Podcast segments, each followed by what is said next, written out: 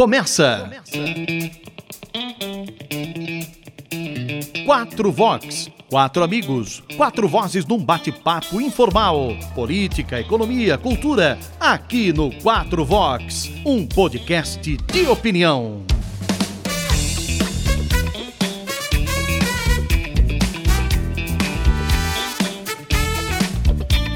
É isso, Quatro Vox começando. O nosso podcast está com você todo final de semana. Eu sou Marcelo Franchosa, comigo José Luiz Corte, Nando Pires, Alexandre Castanha. E também lá no YouTube, hein? Você procure pelo podcast Quatro Vox no YouTube. Nós estamos todo final de semana com vocês. E aí, rapaziada, mais um final de semana, mais um Quatro Vox. Beleza aí, tudo bem? Beleza!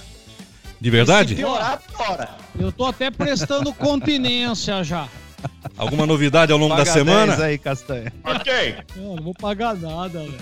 Quem quer falar não algo? apago, não apago nem a luz. O é, que, que é Olha, essa história pra quem de. está nos ouvindo aqui, Ah, o Castanha falou que era pra trazer cerveja, que nós estamos gravando sexta-noite, hein?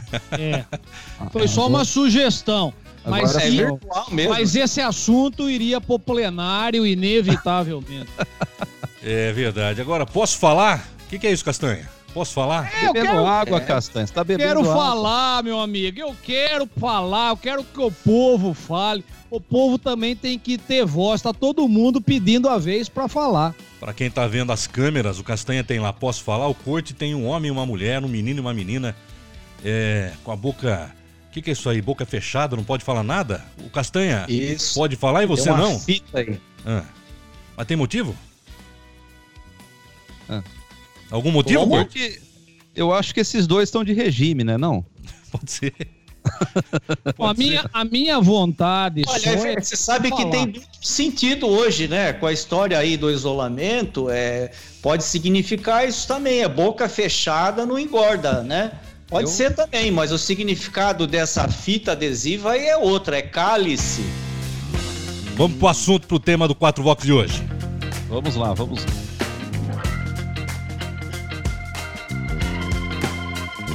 Por determinação do ministro do STF, Alexandre de Moraes, a Polícia Federal cumpriu esta semana 29 mandados de busca e apreensão no âmbito do, do inquérito das fakes fake news.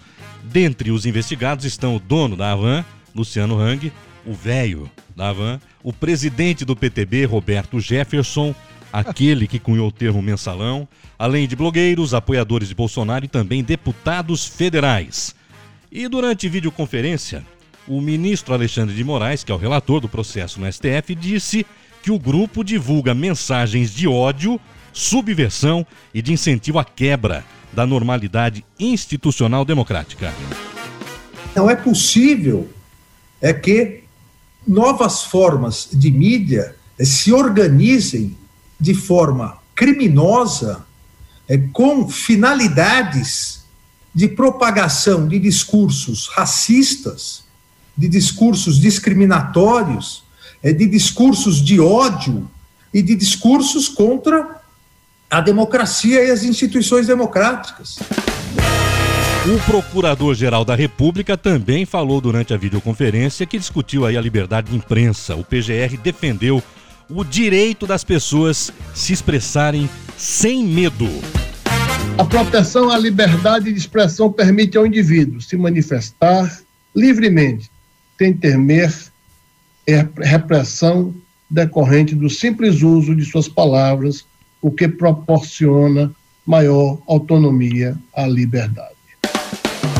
E no dia seguinte à operação, o presidente Jair Bolsonaro conclamou os poderes constituídos ao respeito mútuo, mas disse que não vai aceitar decisões monocráticas. Ontem foi o último dia. E eu peço a Deus que ilumine as poucas pessoas que ousam se julgar melhor e mais poderosos que os outros, que se coloquem no seu devido lugar, que nós respeitamos e dizemos mais: não podemos falar em democracia sem um judiciário independente, sem um legislativo também independente, para que possam tomar decisões, não monocraticamente, por vezes, mas as questões que interessam ao povo como um todo que tomem, mas de modo que seja ouvido o colegiado. Acabou, porra! Então é isso, em criticar a mais alta corte do judiciário constitui crime a ponto dos investigados serem alvo de operação policial, censurar redes sociais dos investigados. É censura? O nosso país corre risco de alguma ruptura institucional? Para responder estas e outras perguntas, o 4 Vox de hoje está começando. Alexandre Castanha, Nando Pires, José Luiz Corte. Vou começar com você, hein, Nando? Criticar o STF é motivo para fazer operação policial contra os investigados aí? O pessoal fez críticas nas redes sociais. E aí, Nando Pires? Ei, Marcelo, você me chamou mesmo, hein? Olha, eu tava rezando pro corte começar, dando aquela aula jurídica de sempre dele, aí eu ia poder pegar alguma coisa ali. Agora eu vou começar, então tá. Não, vai. foi sorteio, viu, Nando? É, eu vi. Foi, foi... Podemos dizer que foi uma decisão monocrática minha. Foi. Isso, decisão monocrática do Marcelo. Foi Pronto. ele que criou é. o esquema de sorteio, ele sorteou e ele decide se houver algum problema. Exatamente. Ah, Sexta-noite, olha o que, que eu tô fazendo aqui. Bom, mas enfim, vai. Uh, eu, eu queria começar, Marcelo, dizendo o seguinte: a gente vem a, atravessando a, o pior quadro sanitário, quadro problema de saúde mundial dos últimos 102 anos, me remetendo à gripe espanhola, e esse momento ele é mais grave do que a, a outra pandemia anterior a essa, que foi também muito grave, não as, as intermediárias, que foi o HIV. E eu vejo que o, a mídia brasileira uh, ela está se distanciando em certo ponto desse tema e nós já temos no Brasil aqui dados oficiais, né? Então, quer dizer que os dados reais, até como nós conversávamos no, nos bastidores, o Corte bem apontou, esses números oficiais de 465.166 casos de Covid uh, significam uma pequena porção da realidade dos contaminados, né? E aí nós temos no Brasil aqui ao todo 27.878 mortes com 1.124 uh, mortes uh, nesses, nessas últimas 24 horas, esse último dia, mantendo uma média terrível de mais de mil mortes, né? E eu queria fazer uma crítica em relação às condutas de toda a população. Uh, eu sei que está apertado para todo mundo, eu sei que as, a situação está se estendendo, está ficando longa, eu sei que as pessoas estão uh, passando por momentos difíceis, eu sei dos percalços econômicos e tudo, mas eu, por exemplo, meu ramo, né, o ramo de shows, que é um ramo teoricamente é, ligado à cultura, a cultura é essencial, afinal, porque os brasileiros não são os argentinos, por causa da cultura por causa dos, dos aspectos culturais, históricos, enfim, tudo que faz com que as pessoas se sintam de um país e não do outro e por aí afora entendam, se entendam, se compreendam como sendo de um país e não do outro.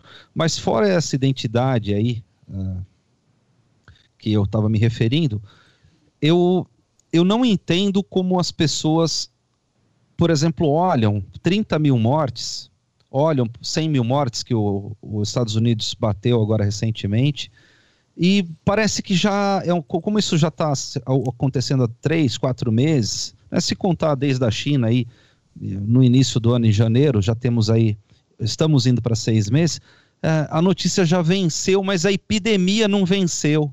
A notícia está vencida, ela está meio que requentada, já saturou o assunto e tal mas o vírus ele continua em plena atividade. E se a gente olhar os números no Brasil, a quantidade de infectados só aumenta e a quantidade de mortos só aumenta.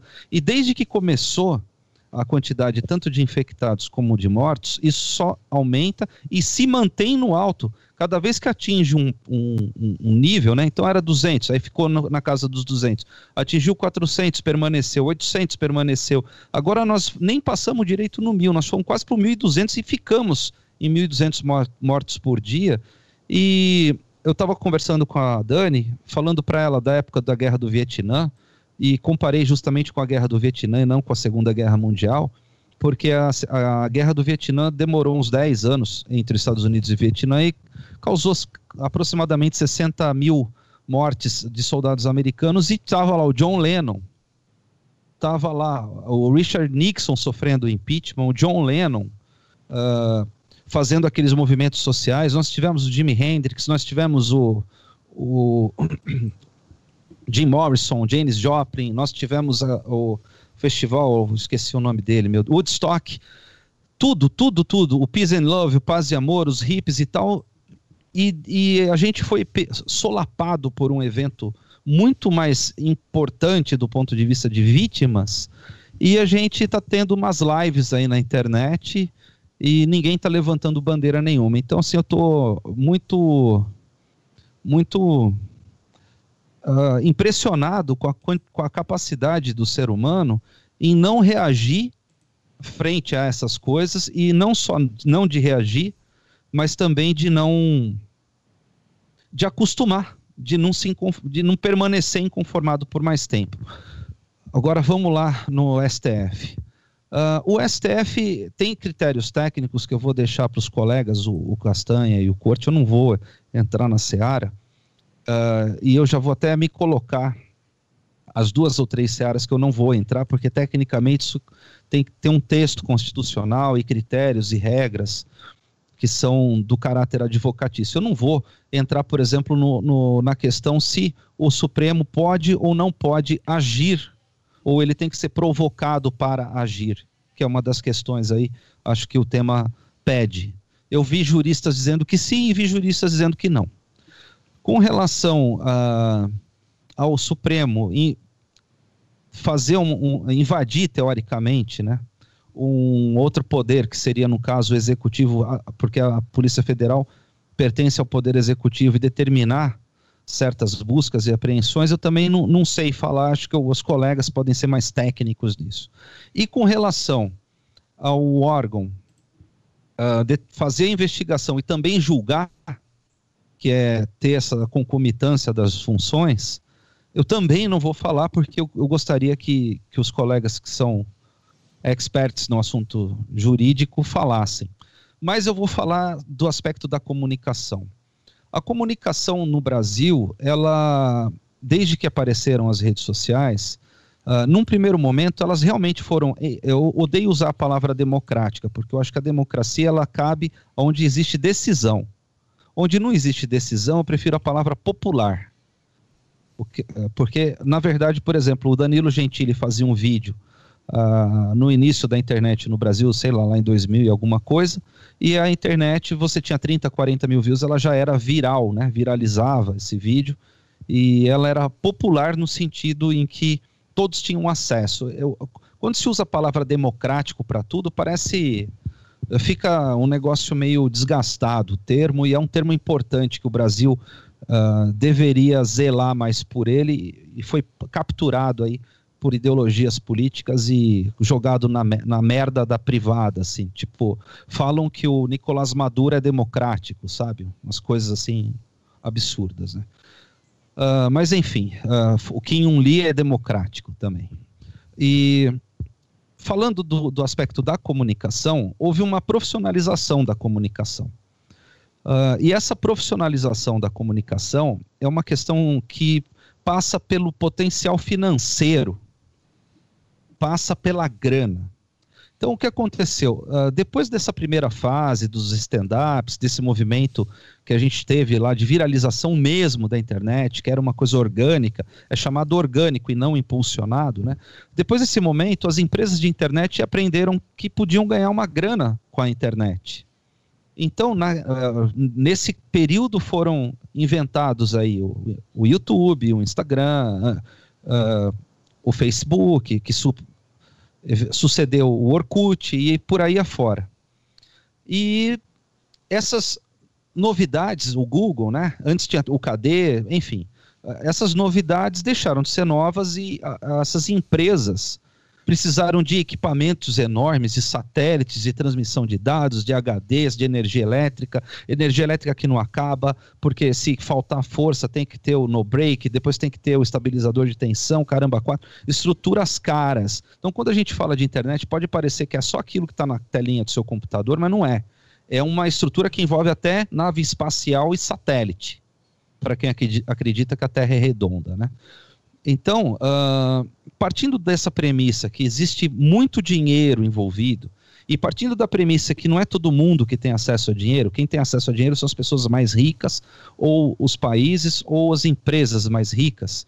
E partindo da premissa que hoje se paga para se ter visualização, se paga para impulsionar esses posts, se paga para ter disparos, isso e aquilo. E partindo da premissa que uh, isso daí tem objetivos econômicos, sociais, políticos, ideológicos e tudo mais, uh, eu acho que nesses casos foge da individualidade e da, da livre expressão, foge e cai numa, numa espécie de campanha publicitária, que eu não sei nem dizer se tange a liberdade de imprensa, mas na verdade é quase que uh, deveria que ser visto por uma ótica publicitária.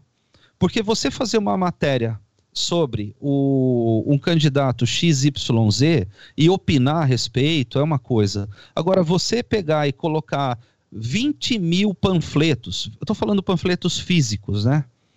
Falando que esse fulano é bom pra caramba, ou que esse fulano é, é péssimo, isso aí já não é mais uma coisa de imprensa isso é uma coisa de publicidade. E eu acho que a, a, o caráter das comunicações que vêm sendo questionadas, é, elas são mais, uh, mais coerentes de serem tratadas como sendo publicidades, até publicidades enganosas. Vou dar um exemplo que eu estava falando com o Marcelo esses dias, né?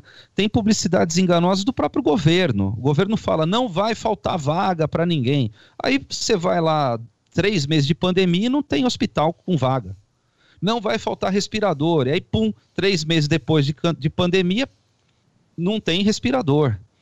Sabe? E um monte de coisa, né? Todo mundo vai receber lá os 600 reais ou não sei o quê, não sei o que. E um, 10 milhões de pessoas que não receberam. Então, assim, tem uh, uma parte dessa, dessa publicidade que é relacionada aos fake news e, e, nesse sentido eu defendo um pouco a imprensa, a imprensa séria. Eu não vou chamar de imprensa oficial, mas essa imprensa que nós estamos fazendo aqui.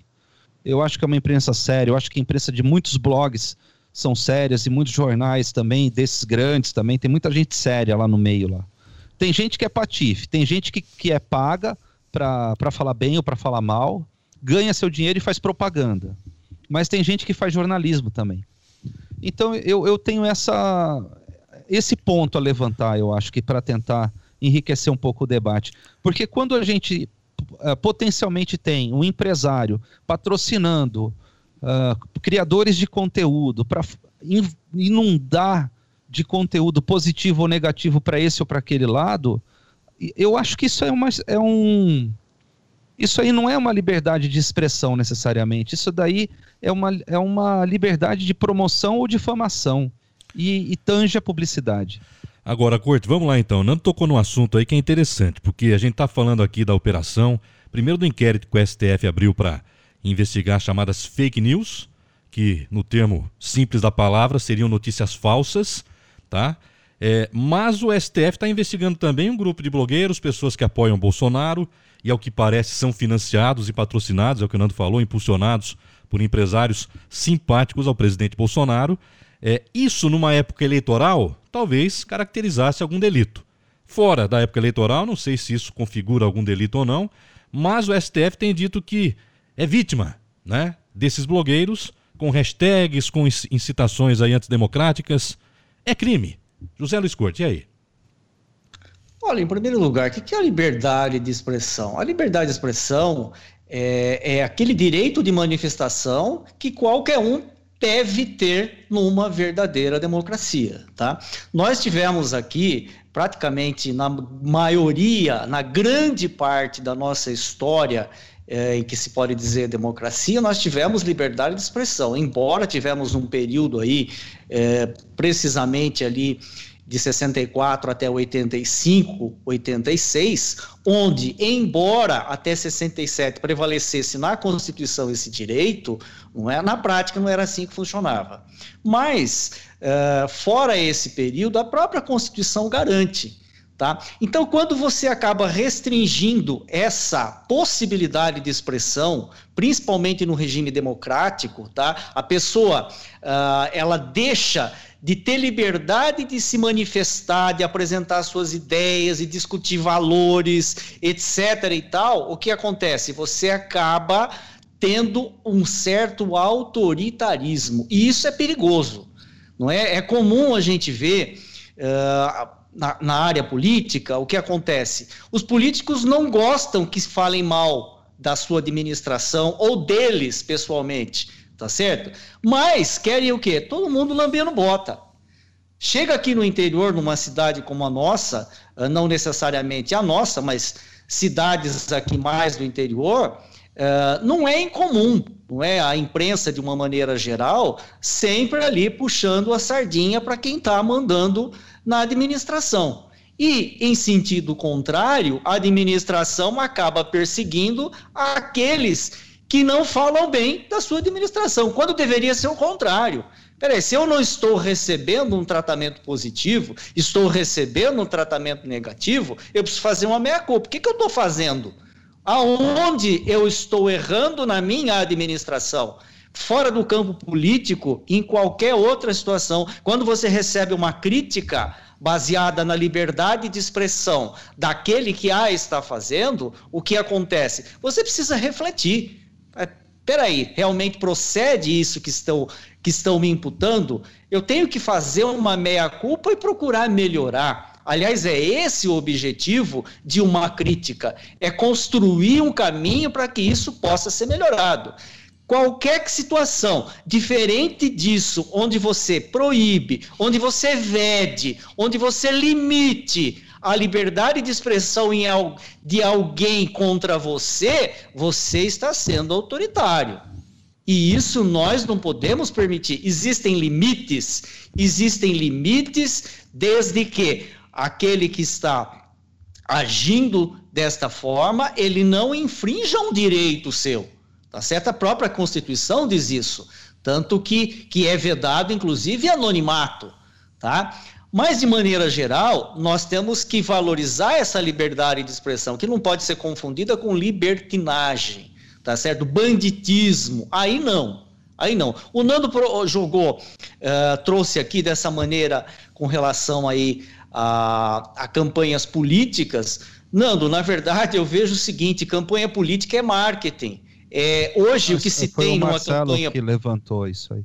Ah, tá. Então vai para os dois. da publicidade e aí eu fiz um gancho. isso, é. né, Marcelo? É, fez um, um apêndice. Uma analogia. É, na verdade, hoje, o que a gente tem uma campanha política, nós temos o candidato como um produto. É um produto de marketing. Como se você criasse uma bolacha, como se você criasse um carro novo, e você precisa trazer aquele produto da melhor maneira possível para ele ser vendável. É dessa maneira que, lamentavelmente, a gente vê aí uma propaganda eleitoral. Então, aquilo que está sendo mostrado para nós ali na verdade é, uma, é pode ser entendido também como uma fake news, tá? Um estelionato eleitoral, também porque acho. são apresentados para nós são os todos santos. Bons, né? Não, e mesmo assim, pontos que na verdade não são bons, eles são transformados como bons pelos profissionais do marketing. Aliás, a função do marqueteiro é exatamente essa não é? E junto com essa questão de eu preciso mostrar só minha parte boa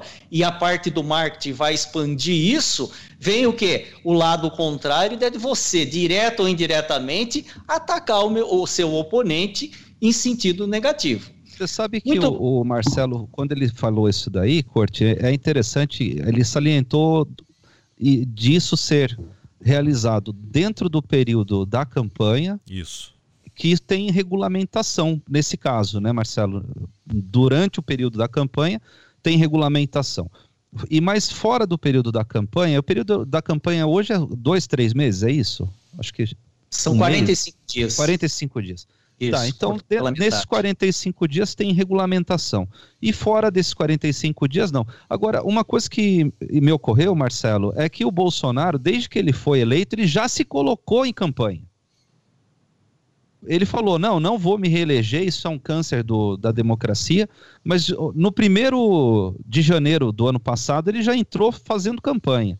E tem uma coisa interessante, Corte, que, que agora não é do nosso país, mas é relacionada aos Estados Unidos. Eu não sei se vocês souberam disso, ou ficaram sabendo, que o Donald Trump registrou que ele era candidato à presidência no pleito consecutivo que ele foi eleito, no primeiro dia de mandato dele. Porque lá nos Estados Unidos, vocês, ah, lá eles têm uma lei que não se pode fazer. ah, um- eu, eu não sei os, os nomes técnicos da lei dos Estados Unidos, né? Mas existe uma lei lá que não permite que entidades e que, enfim, uma certa, um certo tipo de entidades, associações, ou sei lá, po- possa fazer uma denegrir a imagem de um candidato de alguma maneira. E ele fez isso Preventivo, para- né? preventivamente para se prevenir das, das entidades financiadas pelo George Soros. Olha o que, que o Trump fez. Que é tido como financiador da esquerda americana, né? Que é- e mundial. Exatamente. Então a gente está tendo aqui no Brasil, né? No caso aí, o Marcelo nos apresentou o tema, como sendo aqui no Brasil uma questão muito parecida com o que eles estão vivendo lá, só que aqui um- seria um movimento da direita e lá um movimento da esquerda, né? Mas na mesma seara, né? Só queria colocar isso porque eu achei pertinente. É a blindagem que tenta se fazer, né? Agora, voltando aqui para a questão principal, é, focada nesse inquérito da, da fake news aí, promovido, patrocinado, tocado, administrado pelo Supremo Tribunal Federal. Veja, nós temos uma legislação na- federal que é, estabelece aí quem investiga, quem denuncia, quem julga, quem julga em grau de recurso, enfim, isso é o nosso sistema judiciário. Em hipótese alguma, e isso não existe num regime democrático e não pode existir, tá certo? Aonde você tem a mesma pessoa que instaura, que investiga, que julga e depois vai querer executar a pena. Isso não pode existir. Então, o que nós estamos vendo aí, embora respeito opiniões em sentido contrário, mas tenho a liberdade aqui de expressão, o meu direito garantido de poder divergir, e o faço, tá certo? Da melhor maneira como, como penso, em que isso está equivocado. Veja, você se basear no regimento interno do Supremo Tribunal Federal para abrir um inquérito sem a participação de quem é o detentor desse poder, que é o Ministério Público, ele é o detentor desse inquérito, e a Polícia Judiciária que vai fazer a investigação. Rápida com você. Esse eu inquérito puder. é aquele que foi colocado pelo Toffoli? E Isso. É o mesmo que tá, é o É mesmo esse, inquérito. exatamente, é esse inquérito. Não é? Então não que são diz- dois. É um. Não, é, é um inquérito só. Tá, Isso. beleza. É esse inquérito da fake news, porque disse que há um, um, um- um dispositivo no regimento interno do Supremo Tribunal Federal. Veja, regimento interno do Supremo Tribunal Federal estão se entendendo que é superior a leis federais e à própria Constituição, que na Constituição determina quem, qual é o papel de cada um, tá? Mas aqui em grau superior, quem é que determina em última instância é o Supremo Tribunal Federal. Por isso que eu faço a minha crítica aqui, tá certo? Ah, então o que acontece? O Dias Toffoli determinou a abertura desse inquérito para apurar supostas ofensas ao Supremo Tribunal Federal. Na verdade, aquilo que se teria levantado não seriam ofensas ao Supremo, seriam ofensas contra alguns de seus membros. Tá certo? Vou citar aqui o exemplo do, do Gilmar Mendes, que todo mundo diz que, que, que solta qualquer um, tá certo? E por aí afora vai. Mas, enfim, baseado nisso, nesse dispositivo do regimento, ele determinou a abertura de inquérito veja, escolheu quem ia tocar isso, que era o ministro Alexandre de Moraes, e a partir daí ele começou a investigação. Veja, isso para mim, e nas palavras da Procuradora-Geral de Justiça à época, Raquel Dodge, configura um tribunal de exceção. Tribunal de exceção é aquele onde você escolhe quem é o cidadão que vai julgar, quem é o cidadão que vai conduzir a investigação. Nós não temos mais isso no nosso país. Ort, ontem teve uma matéria a respeito disso que está falando, uh, que parece que a Raquel Dodge, na época, se recusou a colocar o Ministério Público à, à disposição dessa investigação. É isso? Na, né? ver, na verdade, ela foi co totalmente contrária, porque já nasceu ilegal no ponto de vista dela. Já nasceu ilegal, era nulo. É a mesma coisa é, de você chegar, às vezes em, em direito, Nando, a gente conhece o posicionamento dos juízes. Então tem uma matéria X que eu sei que, opa, aquele juiz, ele, ele concorda com o meu posicionamento naquela matéria, tá certo? Agora, tem mais dois, três aqui na cidade que são contrários a essa tese. Então eu sei que se o meu processo envolvendo aquela matéria X cair com os outros dois, eu vou perder aqui, aqui embaixo. Vou ter que brigar lá em cima, em segunda instância, tá certo? Ao passo que, se cair naquele que pensa como eu, beleza, tô salvo aqui, já saio ganhando de cara. Só que isso não existe, eu não posso escolher qual juiz que vai julgar a minha causa. Tá? Castanha sabe disso, que é da, da, também da área jurídica, que existe sorteio. Tá certo? A partir do momento que aquele foi sorteado, ele é o juiz, juiz natural. Eu não posso chegar numa investigação criminal, aqui nós estamos em Araras, e convocar o Ministério Público de, de, de, de Campinas, por exemplo, a não ser que, que a competência seja deslocada para lá, mas a competência legal, de acordo com os critérios, critérios estabelecidos pela lei. Então você não pode escolher quem é o, o membro do Ministério Público que vai é, é, presidir esse inquérito, tá certo? Quem é o juiz, com exceção daquelas localidades onde existe uma única vara, porque aí vai cair com ele mesmo, não tem outro, né? Já que no, só tem tu, vai tu mesmo, tá certo? Mas é isso que se chama tribunal de exceção, aonde você escolhe quem é que vai produzir as provas, conduzir as investigações e dar a sentença. É isso que se chama tribunal de exceção, tá? É o que está acontecendo no Supremo Tribunal Federal, sob a minha ótica, nesse inquérito. Ora, o, o ministro Alexandre de Moraes é que está conduzindo esse inquérito, que foi aberto pelo presidente do Supremo Tribunal Federal, veja só, sem a participação da Procuradoria, que é onde deveria nascer isso. Existe uma notícia de um crime, o que, que você faz? Você envia para o Ministério Público e o Ministério Público é que vai decidir se aquela notícia, assim é entendida por mim, de fato constitui um indício para que se instaure um procedimento investigatório, um inquérito policial. Tá certo? É dessa maneira que funciona. Tá? Mas não. Foi aberto pelo presidente do Supremo, conduzido, escolhido a dedo. Alexandre, ó, eu me simpatizei com você, eu acho que você é o cara bom para conduzir esse inquérito aqui. Se é um cara ali rígido, etc e tal, ah, é você que vai ter que conduzir isso aqui. Legal. E é dessa forma que está acontecendo aí. E isso acabou culminando com essa, com essa atitude dessa semana aqui, que veio a ordem direta do ministro Alexandre de Moraes para a Polícia Federal cumprir os mandados de busca e apreensão. Inclusive, é, no caso aí do, do Roberto Jefferson, ex-deputado Roberto Jefferson, foi um mandado para a ex-mulher dele. Faz 20 anos, eu vi uma entrevista dele, faz 20 anos que ele está separado dela. Ora, qual é a ligação que viram em cima disso? Senão, senão, no meu ponto de vista, a de constranger as pessoas que estão sendo objeto de investigação. Isso é vedado, inclusive pela novela legislação que cuida do abuso de autoridade.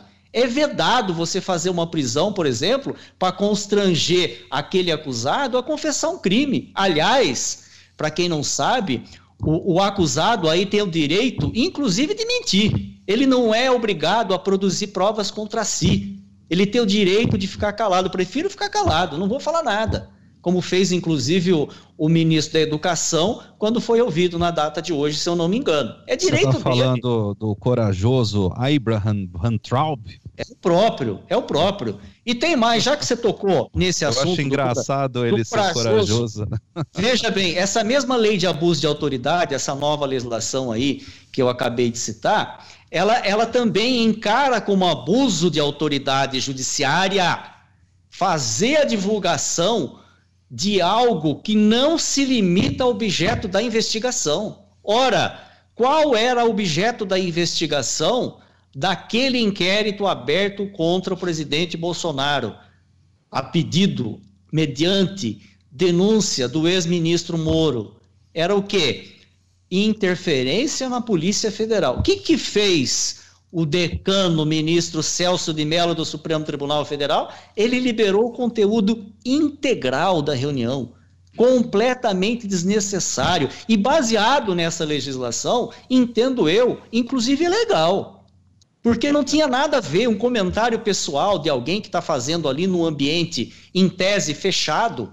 Ah, mas espera aí, é, é uma reunião de, de, de, de políticos, de presidente, é uma reunião pública. Há controvérsias, há controvérsias, tá?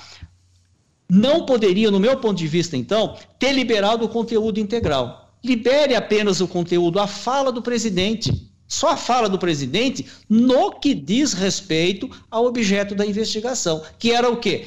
Possível ou suposta interferência do presidente na demissão e nomeação de alguém é, da, da sua gama ali de amigo, etc. e tal, tal, tal. Então, veja, como é que fica um cidadão comum quando o próprio presidente é tratado desta forma? A quem nós vamos recorrer se o Supremo Tribunal Federal, a quem em tese compete, em última instância, dizer sobre a Constituição, se o próprio Supremo, no meu ponto de vista, nesses dois aspectos que eu falei, desse inquérito é, contra o presidente e nesse outro inquérito, inquérito aqui da fake news, no meu modo de entender, não cumpre a própria legislação. Quer dizer, você vai socorrer para quem? Chamar o Chapolin Colorado? Super-homem, chamar o Batman para cá, quem que eu vou? Olha como é que fica. E Marcelo. muita gente acaba aplaudindo isso, Nando, só para eu completar aqui o meu claro. raciocínio, eu já libero a palavra. Uh, muita gente acaba aplaudindo isso, mas veja, uh, é bacana, né? Aqueles que primeiro adoram jogar gasolina num princípio de incêndio, ou então, porque aquele é meu opositor, legal. O que está sendo feito aí, embora ilegal, não, não, contra esse cara tem que fazer. Mas eu quero ver a hora que isso começar a bater em você. Isso. A hora que chegar em você uma situação dessa, que a meu modo é ilegal, tá certo? Dita inclusive pelo Procurador-Geral da República, a quem a gente vai socorrer? Vamos reclamar com quem? Com o bispo? Com o papa? Com o chapulim colorado, como eu brinquei? Então, isso é extremamente perigoso e reflete um estado de autoritarismo que a gente tem observado aqui, lamentavelmente. Então, ter que falar de novo aqui: temos três poderes ali, que os três poderes eles são independentes e harmônicos entre si. Nenhum aqui é superior ao outro. E para isso que existe a baliza chamada Constituição Federal. Mas, a meu ver, as coisas não estão caminhando desta forma. Autoritarismo não é bom para ninguém, nem para o executivo, nem para o judiciário e muito menos para o legislativo. Quer chamar o Chapolin Colorado, Nando? Hã? Eu ia falar, Marcelo, que Hã? você tem uma criatividade, essas artes todas aqui do programa, hum. é o Marcelo que produz, né? Estou explicando aqui para as pessoas. Inclusive, não tem vai umas... falar daquele objeto que passa no meio é, da. É, eu ia falar isso. Nos bastidores. Que tem umas, tem umas animações que de vez Qualquer em quando. Qualquer dia a gente mostra o making-off o quadro. E você podia fazer uma animação é. com Chapolin colorado. Agora vamos lá. O tema de hoje, então, do nosso podcast, o 4 Vox, aqui com vocês, é se o STF está flertando com a censura. E antes de passar a palavra aqui para o Alexandre Castanha, se a gente levar em consideração a história, a história pretérita aí do STF, vocês vão se lembrar que há basicamente um ano atrás, foi em abril de 2019, o STF mandou tirar do ar da revista Cruzoé a matéria onde se citava o amigo do amigo do meu pai. Lembram-se disso? Né? que tudo indica seria o Dias Toffoli, né? Vou deixar aqui na condicional, não estou afirmando, seria o Dias Toffoli, na época advogado-geral da União, que seria amigo do Lula, amigo, o Lula amigo do pai lá, como é que é o, o chefão da Odebrecht lá. Né? O e-mail era do Marcelo Odebrecht. Mandou tirar do ar, censurou a matéria. Censurou a matéria. E um ano depois o STF manda tirar do ar perfis em redes sociais. É, não sei se já foi cumprida, cumprida a sentença ou não, hoje é dia 29, né? Até ontem não. sentença não, a determinação. Até ontem não havia, não havia sido retirado do ar. Nem no, no Facebook, nem no Twitter. Eu pergunto para Alexandre Castanha. O STF está flertando com a censura, Castanha? Olha, eu acho que o Supremo Tribunal Federal ele flerta com qualquer um. Uh, eu gostaria de começar da seguinte forma. Eu noto, não só dos colegas do 4 Vox, mas eu noto da imprensa em geral, eu noto de jornalistas, inclusive jornalistas consagrados. Eu noto, eu observo o comportamento das pessoas e eu vejo que todo mundo, ao falar do Supremo Tribunal Federal, a impressão que me dá é a que justamente parece que a pessoa fica com um certo temor de falar do Supremo Tribunal Federal. Eu, graças a Deus, eu não sofro desse mal. Eu, se eu achar que o Supremo Tribunal Federal vem abusando, como eu acho que vem, eu vou dizer. Tá certo? Vou dizer dentro dos limites que eu entendo e que eu aprendi democraticamente que eu posso dizer, sem ofensa a nenhum integrante da corte, sem ofensa à própria corte. Mas a pergunta que deve ser respondida, creio eu, é, e não é o comportamento do Supremo de hoje, o, o comportamento do Supremo de hoje é o reflexo do Supremo de ontem. Esse é o grande problema. E a pergunta que deve ser respondida é justamente por que, que o Supremo chegou nessa situação?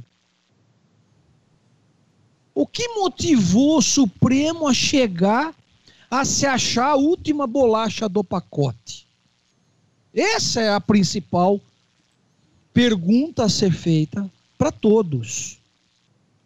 E justamente, penso eu, que a resposta seja porque o Supremo Tribunal Federal se tornou um órgão essencialmente político, deixando o jurídico como o rodapé do assunto principal.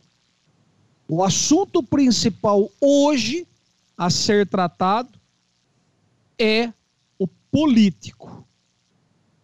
E no rodapé vem os fundamentos do Supremo Tribunal Federal do ponto de vista jurídico. E eu vou trazer, eh, não precisa ser jurista, não precisa ser advogado, para entender o que eu vou trazer agora. Diz a Constituição Federal, em seu artigo 5, em um de seus incisos, que é livre a expressão da atividade intelectual, artística, científica e de comunicação. Comunicação, estamos aqui, a gente nesse momento independentemente de censura ou licença. Eu fiz questão de colocar comunica comunicação, porque nós agora estamos exatamente exercendo uh, a liberdade de comunicação para poder falar do Supremo Tribunal Federal. Porque se eu tivesse numa tribuna falando para o Supremo, eu estaria revestido de outro manto protegido, inclusive, para fazer a defesa de quem quer que seja na tribuna do Supremo Tribunal Federal, sem qualquer receio. Sem qualquer receio. Da mesma forma que eu estou agora, também sem qualquer receio. Então, notem vocês, notem vocês, que o Supremo vem agindo como uma cartucheira de dois canos. Quando o primeiro cano erra o tiro, eles tentam acertar com o segundo cano. E é assim que eles estão fazendo. E já não é de agora. Já é de algum tempo. O Corte levantou bem uma questão sobre a investigação das fake news. Eu queria lembrar a questão das fake news, que tem uma, uma matéria muito interessante aqui sobre as fake news, que diz o seguinte: o Supremo mirou a fake news, mas acabou acertando a liberdade de expressão. Também é fácil detectar do Supremo Tribunal Federal, naquelas notas de rodapé de cunho jurídico que eu mencionei, e para mim está muito evidente,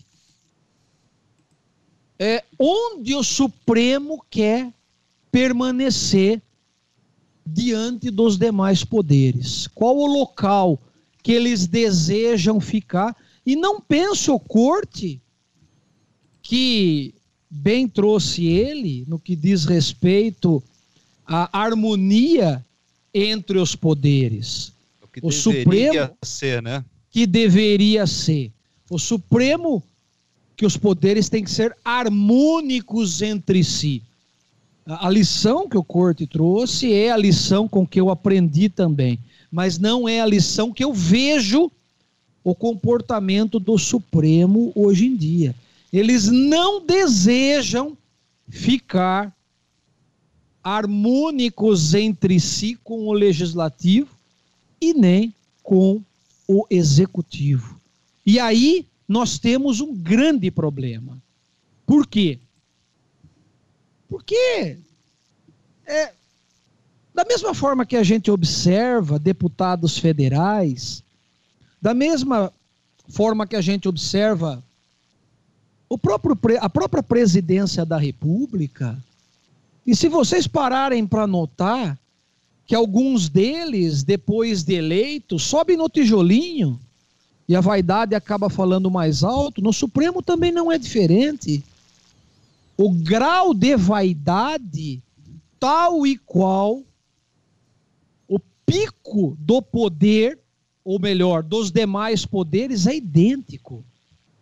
Então, se a gente olhar para deputados né, que vêm muitas vezes, ou pelo menos alguns deles, vêm em nossas cidades com um ar de Big Brother que só falta o povo fazer é, reverência para eles, quando nós, povo, estamos diante de um deputado, de um senador, ou de um presidente, ou de um integrante do Supremo Tribunal Federal. E eu pergunto para vocês: o que vai mudar para mim se eu estou diante de um Supremo Tribunal Federal, de um integrante do Supremo, um integrante do Poder Executivo ou do Legislativo brasileiro? O que vai mudar com o Zé da carroça que pega que pega material reciclado na rua? Será que eu deveria temer as autoridades que fazem parte do meu Brasil? Hoje, muitos pensam que sim, diante do comportamento atual que está sendo adotado. Muitos estão se calando, e aqui eu não estou falando de ofensa novamente, não porque eu tenho receio, mas porque o palco não é esse, porque se tivesse que mandar as favas, eu também mando se for preciso, mas aqui a queixa é outra. Aqui a queixa é para os excessos, para os abusos. Não vamos esquecer que o corte trouxe a palavra harmônicos entre os poderes, a harmonia entre os poderes. E dá bem para a gente detectar que, como não está existindo harmonia, existe, de certa forma, perseguição a quem se quer perseguir. Castanha, posso pontuar uma coisa? Só, só um segundinho. É interessante, claro. é interessante que a investigação que teve como válvula precursora o ex-juiz Sérgio Moro não virou é nada.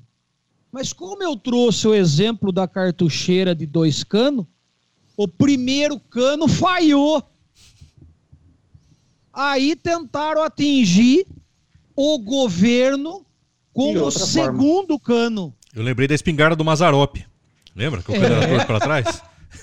É verdade. É isso. É o cano e aí, curvo. Isso. E aí atingiu o governo e o objetivo não era tanto saber quando foi divulgado pelo ministro Celso de Mello, não era saber se o presidente interferiu na Polícia Federal. O próprio ex-juiz Sérgio Moro sabia desse conteúdo. O importante era divulgar como se realizavam as reuniões ministeriais, de que forma elas eram ministradas, de que forma elas eram conduzidas. E isso acabou tomando outras outros outras ramificações. Esquecemos do assunto que era relacionado à prova que deveria ser produzida para tratar de outro assunto, inclusive dos palavrões. Espera um pouquinho. Que absurdo é esse? O que está acontecendo com o nosso Brasil? E eu vou finalizar aqui nesse quadro rapidamente para voltar à minha pergunta original. Em saber o seguinte: por que, que o Supremo Tribunal se transformou nisso? Resposta minha. A do Corte eu não sei, do Marcelo também não sei, muito menos a do Nando. Porque o Supremo se tornou um órgão essencialmente político e deixou o jurídico para o rodapé. E porque falta qualidade para alguns membros ali também, na minha opinião. Nando pediu a palavra, Nando? Não, eu ia pontuar. Desculpa, Nando. Que, desculpa, que é Nando. Uh, Castanha, eu ia pontuar um, um, uma coisa histórica, uma linha histórica do tempo, que me ocorreu durante a sua fala, quando você perguntou por que, que o Supremo passou a ter o papel que ele vem tendo. Uh, eu me lembro que pouco se ouvia falar em Supremo Tribunal Federal, na verdade, até o mensalão. Uh, e de repente a gente ouviu falar muito do Supremo Tribunal Federal. E aí, falando em três poderes, né, fazendo essa colocação dos três poderes, eu acho que é interessante que me ocorreu agora. Do, na época do mensalão e depois também na época do petrolão, dois dos poderes estavam agindo como se fossem um só. Eles tinham se juntado, o executivo e o legislativo, uma boa parte, né? Eu não estou falando que todos, claro, nem todos do, do executivo e nem todos do legislativo. Estou falando, claro, também no âmbito federal, né? Daquela época. Mas eles haviam se juntado numa simbiose de corrupção em que praticamente não tinha mais dois poderes ali naquele momento. Se a gente fizer um retrocesso, um exercício de memória, a gente percebe que tinha um poder, que era o, o lulopetismo naquela época, né? Era um poder enorme, muito grande, com base uh, numa ideologia e principalmente funcionando através da, da, dos aspectos econômicos tanto que o mensalão era uma espécie de, uma, de um programa de compra de voto, que era para o pessoal votar junto com as demandas do governo na época. E o petrolão foi exatamente o que sucedeu, o mesmo esquema, o mesmo formato que sucedeu o mensalão, só que num grau muito maior, né? E aí, uh, eu só estou salientando isso porque eu acho que quando aconteceu desses dois poderes, o legislativo e o executivo, se fundirem uh, através de, de corrupção, uh, onde houve ali realmente uma, é uma coisa terrivelmente maléfica, mas muito ardilosa e eficiente por parte do PT. Naquela época, o ministro, ex-ministro do Supremo, Joaquim Barbosa, acabou tendo um protagonismo muito grande. E aí o Brasil acabou descobrindo que havia um Supremo Tribunal Federal, que até então ele ficava ali, como você colocou também no programa anterior, muito bem colocado, Castanha, longe dos holofotes. Eram pessoas que ficavam mais distantes dos holofotes, né? Uh, e eu lembro que, que agora olhando para trás e me remetendo à minha lembrança, se a gente fizer esse exercício, até convido aí o Corte, o Marcelo, uh, também, eu acho que foi basicamente isso, essa falta de, de ter capturado o Supremo também naquele ambiente de corrupção, ou o Supremo ficou um pouco mais afastado, porque tinha, sei lá, qual, quais eram os motivos, mas a, o Supremo acabou entendendo essa fusão dos dois poderes, o Legislativo Federal com o Executivo Federal, e, e passou a agir, tanto no, no Mensalão como no Petrolão, de uma forma muito muito enfática. E, e nesse momento aparece aquela TV uh, Câmara, Senado e Justiça. TV e Justiça. Né? Então, todas as televisões oficiais e aparecem as redes sociais e aparece tudo isso aí que no final uh, é uma bola enorme que a gente não, não tem muito como uh, caracterizar nesse momento. Eu, eu, sou um cara que eu, eu vou pela cautela, às vezes, sabe? Muitas vezes, inclusive. E, e eu olho, por exemplo, a, a Constituição de 1988 e ela tinha uma abordagem romântica, a meu ver, completamente romântica, completamente irreal e surreal em muitas coisas. E jamais seria possível prever em 1988, quando Ulisses Guimarães, que já era um cara idoso naquela época, completamente desconectado do, do pouco, da pouca conexão que haveria e que havia, né? Na, naquela época que haveria de, de surgir para os dias de hoje. Então eu, eu, fico olhando assim, esse ambiente que a gente vive, que é tido como ambiente da comunicação. Olha que interessante, nós estamos discutindo comunicação, o Supremo está discutindo comunicação, uh, o, o, as fake news, a investigação sobre fake news está discutindo comunicação, a CPI do. Como é que chama lá? Do Gabinete do ódio está discutindo comunicação. O PT foi derrubado por comunicação, por redes sociais. Ninguém controla o WhatsApp. E, e aí tem um, ao mesmo tempo que tem essa, essa pulverização e capilarização, isso é uma coisa interessante, Marcelo. Você que é um cara das mídias. Uh, ao mesmo tempo que tem esse monte de, de pulverização, existe uma concentração por quê? Vou, vou explicar onde que está a concentração. A concentração está, todo mundo vai ver o, a diversidade, só que na mesma rede social que é o YouTube. Todo mundo, então tem desde a pegadinha do Zé Mané que escorrega na casca de banana até a palestra do Luiz Felipe Pondé e as redes, as, a CNN, Band News, Globo News, tudo está na, na rede social. Nós estamos no YouTube. Então, ah, é pulverizado, lá, lá, lá, lá, mas todo mundo está acessando onde e o que? Pelo YouTube. Todo mundo está acessando onde e o que? O Facebook. Todo mundo está acessando onde e o que? O Instagram. Todo mundo está acessando onde e o que? A Netflix. Vocês percebem que pulverizou, pulverizou, democratizou, popularizou, lá, lá, lá, mas não. Só que não. Tem um hashtag aí, só que não. Porque no final das contas, nós estamos gerando receita para Google, se a gente está no, no YouTube. Ou se a gente está usando o Instagram e o Facebook para o Mark Zuckerberg. E assim por diante. São três, quatro, cinco redes sociais que tem. Acabou, é isso. E, e, e 7 bilhões de pessoas concentradas nesses veículos aí. Então, por isso que eu estava falando, que eu salientei no início lá, uh, aí sem pensar em todos esses aspectos jurídicos que eu precisava realmente das colocações do Castanho e do Corte, que até que ponto isso daí é liberdade de expressão ou é liberdade de difamação e uma publicidade ou negativa ou positiva com interesses financeiros e políticos e econômicos. Eu, eu, eu não sei responder, é. te juro por Deus. Olha, partindo para a reta final do, do nosso é, 4 Vox hoje, Corte, vou passar a palavra para você, mas apenas colocar mais um questionamento aqui, aí vocês concluem. Não é? É, logo após aí essa operação da Polícia Federal no inquérito da, das fake news, no dia seguinte, esses blogueiros, inclusive, no mesmo dia, no dia seguinte não, no mesmo dia à noite, alguns fizeram lives em Facebook, lives no YouTube, tá? E de uma, em uma dessas lives, o filho do Bolsonaro, o Eduardo Bolsonaro, é o 02? Eu sempre confundo os números aí. Ele é o deputado, né? Eu é acho que é o 02, sim. É, deputado federal. Ele chegou a dizer o seguinte: que não é questão de se vai haver uma ruptura institucional, e sim de quando ela vai acontecer.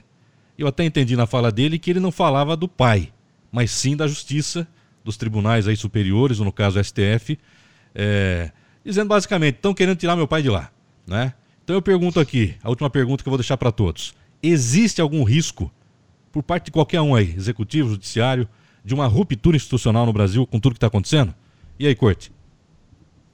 Olha, há, há de se entender ruptura institucional é quando você tem uma quebra dessa, dessa tríade aí que eu falei no início da minha fala. Falei no início da fala sem ser redundante.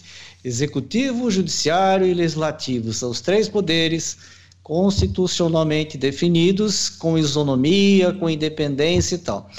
Essa ruptura, quando você tem um, parti um partido, não, um, um poder que quer se sobressair ao outro, da forma como nós estamos vendo hoje com o Supremo Tribunal Federal, que representa o Poder Judiciário, é, é perigosa, é muito perigosa. Nós já tivemos aqui investigação contra executivo, contra legislativo e contra o judiciário nada. Então a gente vê hoje um poder judiciário que, que, se coloca acima dos outros dois poderes, acima de qualquer suspeita, e quando você tem uma situação dessa de ruptura das ordens institucionais, é, o caminho até poderia, até poderia, veja, haver uma quebra. Mas volto a dizer aqui, eh, não, primeiro que nós não temos clima para isso, tá?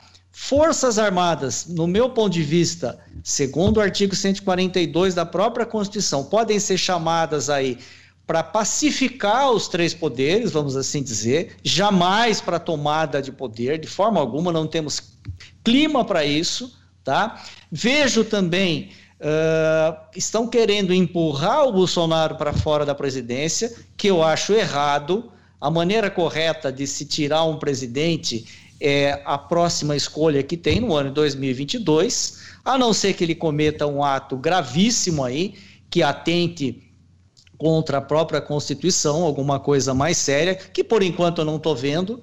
Então, de fato, eu vejo uma perseguição contra o presidente, independentemente se ele está ou não à altura do cargo ao qual ele foi eleito, mas nós temos que representar, aliás, respeitar a vontade popular. Enquanto uh, a vontade popular estiver sendo respeitada e ele tiver o respaldo da população, vai ser difícil alguém tentar derrubar o presidente no tapa do jeito que estão querendo fazer aí. Até porque, para processar o presidente, vai ter que pedir autorização, criminalmente, né? Vai ter que pedir autorização para o Congresso.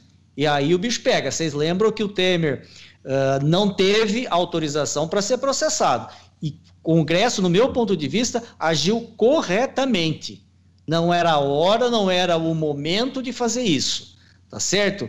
E sem que a gente tenha um poder judiciário também passado a limpo, nós não vamos ter isonomia, nós não vamos ter harmonia com os poderes, nunca, de forma alguma. E me permitam aqui ler o trecho do regimento interno do STF, que deu base para a instauração daquele inquérito lá. Diz o regimento seguinte: ocorrendo infração à lei penal na sede ou dependência do tribunal, o presidente Nossa instaurará senhora. inquérito. Vejam, na sede ou dependência do tribunal. Eu ainda questiono a própria legalidade desse artigo do regimento, mas a interpretação dele é clara, literal, está expressa ali. infração na sede, ainda que se considere legal esse artigo. Mas na sede do STF, veja, essas supostas ofensas não teriam sido feitas ali do computador de cada um pelas redes sociais? Aonde que você está na sede do STF? A não ser que alguém a tenha feito lá de dentro do Supremo Tribunal Federal, que não aconteceu. Então vejam o que o Supremo Tribunal faz quando se trata dele mesmo. Ele perdeu a isonomia para conduzir essa questão. Não pode. Quem tem que guardar em último grau a Constituição, no mínimo tem que ter isenção quando ele está sendo afetado, ainda que é, na cabeça do presidente ou de alguns membros ali, eles possam estar sendo afetados, tá certo? Eles demonstraram que não tem isonomia suficiente. Não tem isonomia quando se trata deles. E outra, não querem ser atacados, renunciem ao cargo que estão ocupando. Saiam de lá. Estão ocupando um cargo, em tese, até político, porque foram alçados pela classe política naquele lugar. Existe ali o, todo um, uma parafernália que define isso, aquilo, mas o critério é político. E como bem disse o Castanha, o STF acabou se tornando uma corte política e não mais técnica. Meu Deus do céu, como é que pode um voto de um ministro numa questão demorar 8, 9, 10 horas? Nós já vimos isso. Meu. E aí vem pedir para o advogado, e eu já vi isso, tá? Eu já vi isso. Inclusive foi notícia, juiz indeferindo ou mandando um advogado ou mesmo o Ministério Público corrigir uma peça inicial porque ele achou extremamente longa. Uma peça ali de 200 folhas, uma peça ali de 150 folhas. E aí vem o ministro dando um voto de 8, 9 horas. Deus outra, do céu. A outra questão são os, pra, os prazos, né, Corte? Para eles não existem prazos. Não existe prazo, exatamente. Nós aqui que temos que cumprir. Pedidos de vista? Então, peraí pedidos de vista que aí guarda na gaveta e fica Se lá ao bel prazer. Vista.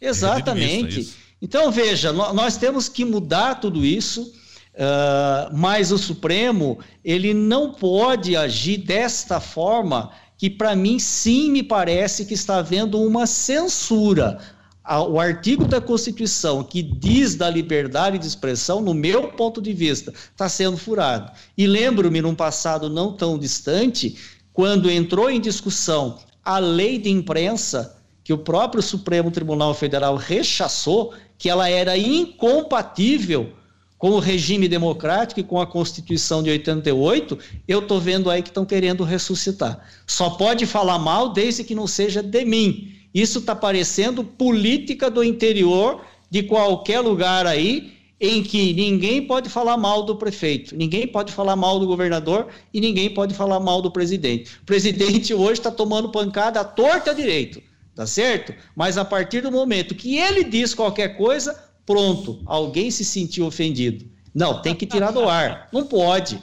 Não pode. Eu já vi decisões é, quando alguém pedindo numa ação em que fulano de tal seja proibido de falar mal do outro. O que, que a gente vê nas decisões? Olha, existe liberdade de expressão nesse país. Eu não posso proibir ninguém de falar mal ou de falar bem. Ele pode estar sujeito às consequências se ele infringir a lei, mas eu não posso censurá-lo previamente sem saber o que ele vai dizer. Sim. Então, quando você manda tirar do ar o site, manda tirar do ar uma notícia de um jornal, vocês lembram quando aconteceu na época do, da família do Sarney, que o Estadão ficou ali proibido por anos de publicar qualquer coisa sobre a família, numa investigação que estava ocorrendo lá no estado do Maranhão?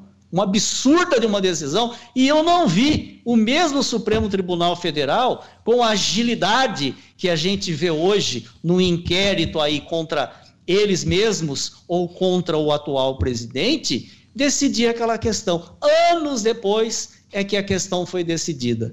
Então, eu, eu vejo o seguinte: nós não temos clima para que haja uma ruptura, tá certo? O, país parece que está com uma, um estado de maturação uh, que não permite isso hoje. Não vejo possibilidade nenhuma de haver uma ruptura, mas eu vejo possibilidade e deve ser feito é colocar cada um no seu quadrado, é enquadrar os três poderes, principalmente os que estão saindo fora do seu contexto, da sua competência perante a Constituição, para que a coisa volte a ter de fato uma harmonia.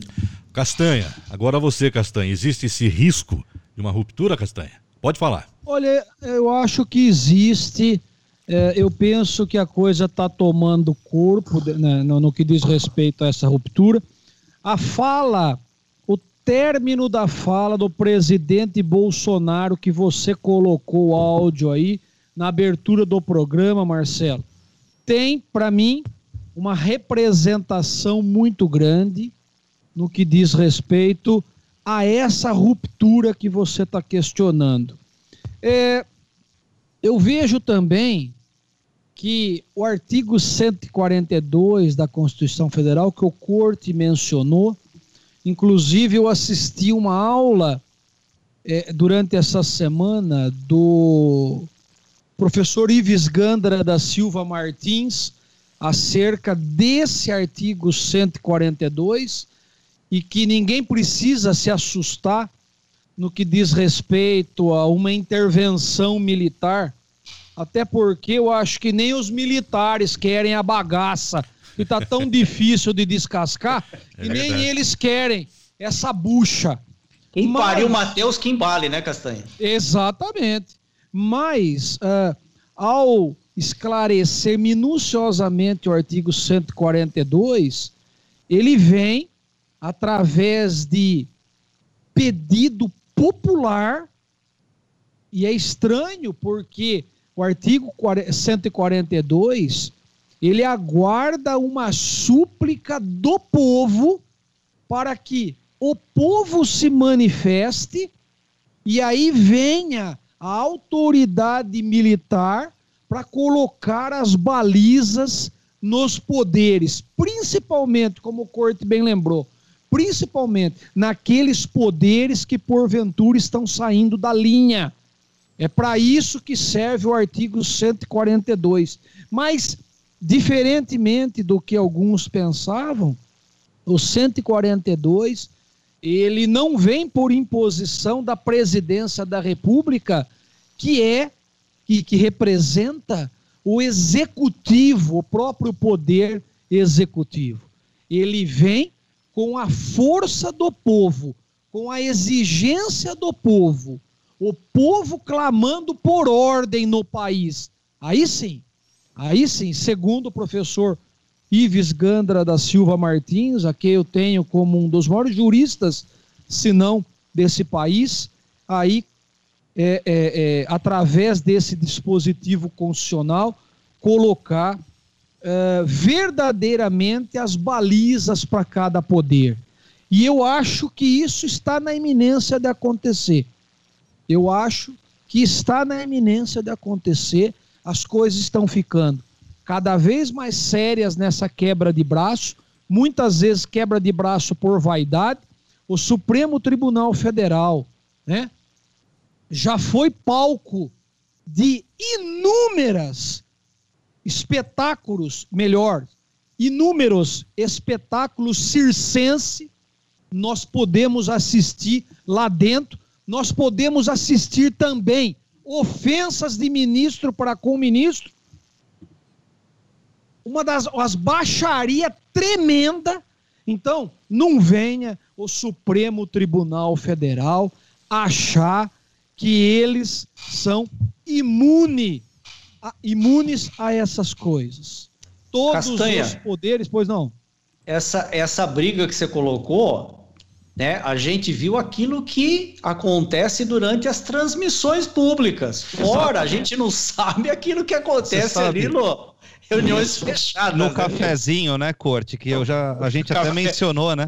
As, é, eu não falo nem no café, viu, Nando? Eu digo assim, naquelas sessões onde não são transmitidas. Ah, em off. Mas tem um cafezinho, porque eles dão aquela brigada lá no, na frente da câmera. Ah, e eu aí queria sai ser no um... cafezinho ali, é todo mundo comendo assim, bolacha junto. A, a reunião, a reunião ministerial acaba tomando uma proporção E de repente aquele que bate no peito passa a falsa impressão de que é puritano, a ponto de apontar o dedo para uma reunião ministerial.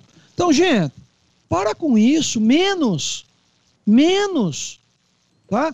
O povo aqui precisa de menos, não precisa disso não.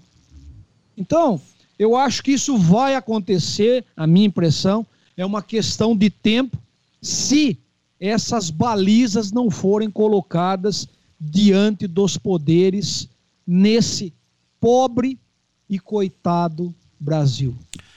Nando Pires, você finalizando nessa questão, ruptura, Nando Pires, e aí? Pois é, Marcelo, esse programa aqui eu comecei e vou acabar com ele, hein?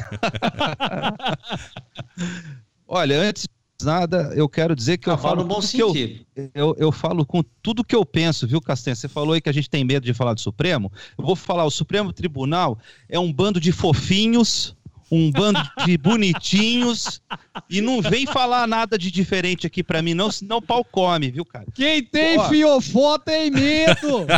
Não tem nenhum cara lá feio, não tem nenhuma pessoa esquisita, tá tudo certo ali e, ó, brigar comigo se falar o contrário, hein? Bom, esse é o Eu nego ponto tudo, viu. Nando? Hã? Eu nego tudo, viu? Ó, mas você tem o direito de permanecer calado, viu? É, não vem não, você não rapaz. pode, você tem o de- direito de não produzir provas contra você. Mas Todo mundo qualquer é coisa, fofo. mas qualquer coisa eu peço o seu celular, Nando Pires. Tô É. Olha, Castanha, eu, Corte, eu tô brincando aqui para tirar o- um pouco da tensão, porque é um assunto tenso, né? A gente vive numa, num país que o próprio Cazuza já falou, né? no tempo não para, né? Transforma um país inteiro num puteiro só para ver quem ganha mais dinheiro. E ideologia, eu quero uma para viver. A gente tem aí um repertório de músicas que tem Verdade. cunho político e que são da década de 80, que praticamente são extremamente atuais. Pega o, o que país é esse do, do, do que o Renato Russo escreveu, né, pro Legião Urbana, ou então pega o Engenheiros do Havaí, do Humberto Gessinger. Eu, eu presto atenção no que eles dizem, mas eles não dizem nada, e aí vai. Então, Raul Seixas, puta, né? é, que, sociedade alternativa, enfim.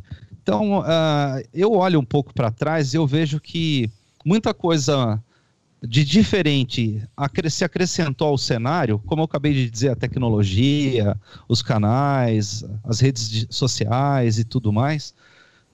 Porém, ah, no final das contas, parece que o jogo ainda continua sendo o mesmo.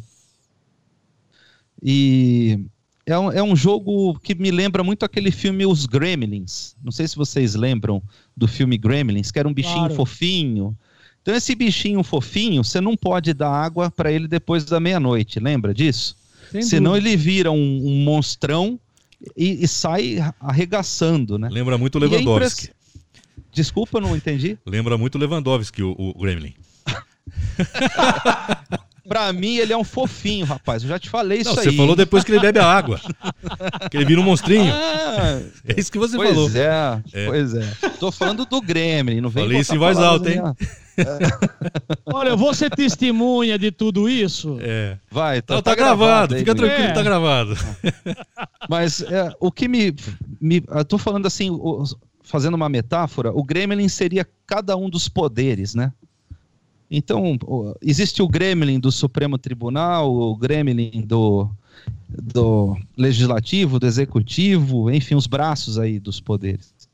E a impressão que me dá é que quando você dá mais poder, que seria a metáfora com a água, você acaba despertando uma vontade deles terem mais poder e mais poder e mais poder. E aí é complicado, porque desde que, muito bem salientado pelo Corte, a gente precisaria ter uma harmonia, e esse, vou até trocar essa palavra de harmonia para uma equilibra, um equilíbrio. Acho que a- o equilíbrio é, é- é talvez, para mim, a fala aqui mais precisa. A gente tem que ter um equilíbrio, ninguém pode mandar em ninguém e também ninguém pode desobedecer ninguém, e é muito tênue esse equilíbrio. Esse é um, é, é um equilíbrio num, num fio microscópio, num, num- sabe, numa Nando, coisa absurda. Viu, Nando? Oi. Para quem não conhece Brasília, é bom conhecer, né? porque é bem comum. Eu quero só abrir um parênteses aí, né? não é para te atrapalhar, não, pelo amor Claro. de Deus. Não, Para quem não conhece Brasília, você falou de igualdade, de equidade, de harmonia, né? De, de, de- né? Ah, ah, em Brasília é o caos. Porque quando acontece um episódio de uma briga, por exemplo, dentro de um boteco, né? E aí chega a coitada da polícia, a polícia militar, ela chega lá, aí ela se depara com o filho de um senador que está no meio da briga. Não, é um cenário real que eu estou colocando aqui. É, eu tô sabendo. Aí, o que deu o murro, ele é filho do general. E o outro lá que tomou a cadeirada é sobrinho do ministro do Supremo. Nossa senhora. Aí, aí você fica imaginando como que é. Como que Seu é. no Brasília. Chapolin Colorado. É, tá Marcelo, resolvido. você tem que botar o- esse negócio aí da imagem, viu? Você fica imaginando como é Brasília um balaio de gato, meu amigo. Desculpa, imagino, Nando. cara. Não, mas você tem razão, e é bem o que eu estava falando. É, é uma. é- é, os poderes, eu não estou falando de um poder em especial nem nada, mas o, o poder, ele é sedento por poder. Isso o Perfeito. próprio Maquiavel já escreveu lá na, no, no fim da Idade Média, sabe? Não é novo isso daí. Isso é Que nem no, no outro programa eu falei, né? Se o cara lesse Júlio César, ele saberia que traições vêm justamente dos melhores amigos, né? Sim. Isso foi na época de Jesus Cristo, cacete. Então, é, é assim, é, é o que eu, que eu falei. tá- Nós temos um ambiente totalmente diferente com as redes sociais, com não sei o que, não sei o que, não sei o que, mas a- o jogo é o mesmo jogo. Então, eu não consigo ver muita diferença, porque eu acho que as coisas são sempre assim, sempre tendem a piorar. Agora, o Marcelo fez a pergunta, né? Se há perigo de ruptura ah, institucional. Isso. Eu acho que depende da escalada do tom dos atores centrais disso aí. E apesar do Bolsonaro falar certas coisas e agir diferente do que ele fala, ah, então, por exemplo, nós não vamos negociar nada. No dia seguinte, negociando com o Centrão. Ah, ele nomeia um cara lá na, na Secretaria de Cultura, no- de manhã conversa com a, almoça com a Regina Duarte, à noite demite o cara apesar dele ter esse comportamento aí de falar umas coisas e, ah, e no dia seguinte se desfalar, enfim, ah, eu vejo que ele vem subindo o tom também. Ele vem subindo o tom. Ele teve muita essa coisa de se contradizer na, na própria pandemia, né? Quando, inclusive, ele não mostrou, não sei por que, que ele não mostrou aquele terceiro exame dele. Poderia mostrar. Se ele pegou o Covid e sarou, qual o problema? Desde que ele não morreu, não está hospitalizado, só se ele pegou, ele só pode ter sarado, né? A única hipótese para o caso dele ter pego. E se ele não pegou, ele deveria se cuidar, porque é o presidente da República. Mas eu, eu vejo que a subida de tom aí pode provocar, sim, alguns problemas. Eu só não sei quais. Não sei se a gente vai ter um impeachment. Eu acho que isso está está sendo ensaiado e, e construído esse ambiente do impeachment.